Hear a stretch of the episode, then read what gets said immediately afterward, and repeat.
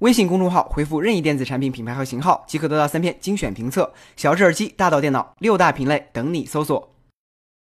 距离 iPhone SE 发布已有接近两年的时间，喜欢小屏 iPhone 的朋友一直在期待第二代 iPhone SE 的发布。最近有外媒报道，第二代 iPhone SE 将于明年上半年发布，新机将由印度代工厂生产向全球销售。配置上，第二代 iPhone SE 并没有与最新的 iPhone 八相同，而是与 iPhone 七基本相同，搭载 A 十处理器和两 GB 内存，搭配一千两百万像素单摄像头。除了提升配置，用户也希望 iPhone SE 也会出全面屏版本。对此，有好事的网友放出了第二代 iPhone SE 的预测视频，其中 iPhone SE 保持了目前的机身大小，不过正面拥有了类似。iPhone Ten 的全面屏，大家可以在微信搜索“腾讯智能”的全拼，关注腾讯 Power On 公众号，在今晚的图文中查看完整的全面屏 iPhone SE 预测视频。而对于全面屏 iPhone Ten，由于苹果用一部分 iPhone 8的生产线来生产 iPhone Ten，产能不断扩大，官网的预定发货时间也从最初的五到六周减少到了一到两周，可以说很容易买到。黄牛价也降至了官网价。在中关村手机渠道商看来，苹果一直不懂中国人，也不懂中国市场。就像与 iPhone 六长得一样的 iPhone 6s 刚出来时，除了玫瑰金版以外，几乎都卖不出去一样。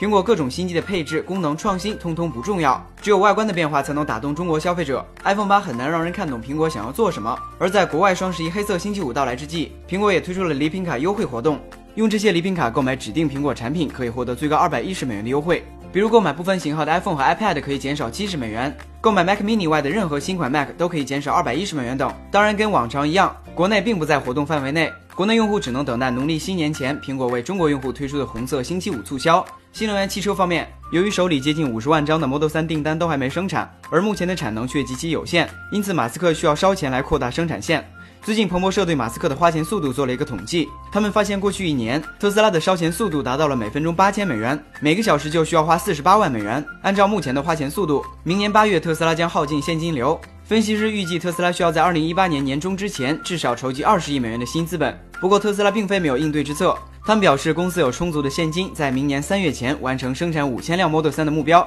而此后公司预计将能够从运营活动中获得大量的现金流。所以马斯克可能不会走上贾总的道路。同样在近日，南澳大利亚州政府宣布，特斯拉已经完成了全球最大锂离子电池储能系统的建设工作，这就意味着这项工程能够按计划在一百天的期限之内完成交付。在今年七月赢得南澳大利亚州政府的一项合同，帮助他们建造一套装机容量一百二十九兆瓦时的锂电池系统之后，马斯克也同时承诺，他们能在一百天内建成并交付。预期的话，就把该系统无偿赠与南澳大利亚州政府。看来敢说大话的确需要实力。而最近，马斯克又表示，他或许会考虑把火箭技术用在新款电动跑车之上，让下一代 Roadster 电动跑车拥有短途飞行的能力。从百公里加速只需一点九秒来看，马斯克可能不是在开玩笑。再回头看看难产的 FF 九幺，发现最擅长开玩笑的原来是贾总。